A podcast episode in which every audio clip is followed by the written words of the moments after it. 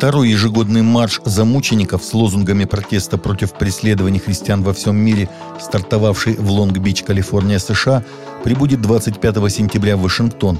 Это будет первое подобное массовое мероприятие, проводимое в столице США. «Мы все видим, что сейчас происходит в Афганистане, где христиан преследуют и убивают», сказал Джеа Чакон, председатель организации «Замучеников», возглавляющий марш. То же самое творится во многих других странах мира, а мы слишком мало говорим и слышим об этих гонениях. Вот почему мы решили пройти маршем за мучеников в Вашингтон. За мучеников – правозащитная группа, основанная в 2019 году с целью повышения осведомленности народов о преследованиях христиан и продвижения свободы вероисповедания. Продолжаются попытки спасти из Кабула, Афганистан, людей, которые, по сути, оказались в подполье. Недавно из страны была эвакуирована еще 41 женщина. Британское издание «Телеграф» сообщило в четверг, что среди тех, кто вылетел из страны на прошлой неделе, были певица, 19 членов велосипедной команды, 3 члена команды по робототехнике, активистки за права женщин и ряд их родственников – Йотам Полицер, генеральный директор израильской неправительственной организации Исра Аэт, сказал, что спасатели столкнулись с непростой задачей, когда искали людей в городе, находящемся под властью талибов, запрещенная в РФ организация. Им пришлось объезжать город по переулкам, чтобы собрать этих людей и постараться не создавать никаких подозрительных движений. Сторожевой пес, организация, которая наблюдает за преследованиями христиан в разных странах, заявила о более 100 задокументированных случаях преследования христиан в Китае с периода с июля 2020 года по июнь 2021 года.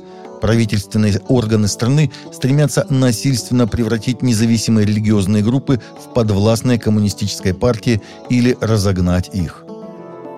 Племянница Мартина Лютера Кинга-младшего основала новую организацию «За жизнь», которая будет представлять учебные программы «За жизнь» для внешкольных клубов и воскресных школ, чтобы подчеркнуть важность человеческой жизни для следующего поколения. Ранее в этом месяце евангелист и активист Альведа Кинг основала группу «Говори за жизнь». Через организацию Кинг будет путешествовать и выступать в различных колледжах, школах и других местах по всему США против абортов. 6 октября 2021 года в 19 часов по московскому времени в смешанно-очном дистанционном формате состоится Всецерковная молодежная конференция «Единство во Христе».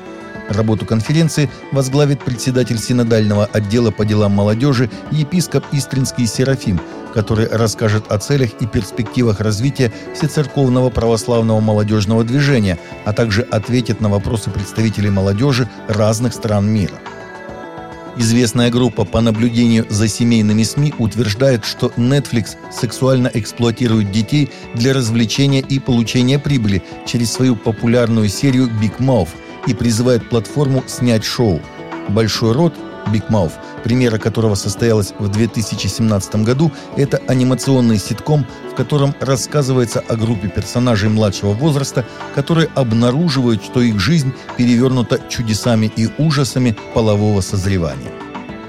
Правительство Италии приняло указ, который вводит паспорт COVID-19 для всех работников в стране, став первой страной в Европе, внедрившей такую строгую меру – 23 миллионам людей, которые активно работают на рабочем месте, потребуется зеленый пропуск, подтверждающий их вакцинацию, отрицательный тест или недавнее выздоровление от вируса.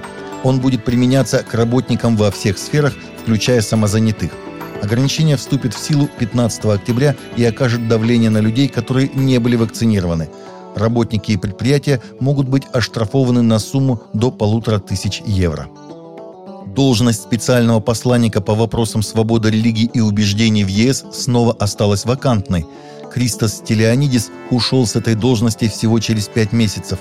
До этого должность пустовала в течение двух лет.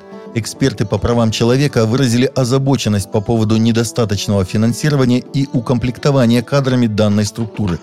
Специальный посланник помог девушке-христианке Азии Биби благополучно покинуть Пакистан после того, как ее оправдали по обвинению в богохульстве. Американские эксперты создали прототип умной одежды, способной в режиме реального времени следить за состоянием человеческого здоровья. Для этого в обычную футболку была вплетена проводящая нить из нанотрубок. Эти волокна должны контролировать частоту сердечных сокращений и осуществлять постоянную электрокардиограмму владельца. У них та же проводимость, что и у металлических проводов. Эту одежду возможно стирать, она более удобна, чем громоздкие аппараты для наблюдения за сердцем – Ширина нити из нанотрубок 22 микрона. Разработчики соединили три пучка по 7 нитей в каждом. Опыты показали, что футболки выполняют даже более точную кардиограмму, чем стандартные устройства. Для хорошего эффекта ткань должна плотно прилегать к груди. Таковы наши новости на сегодня. Новости взяты из открытых источников. Молитесь о полученной информации.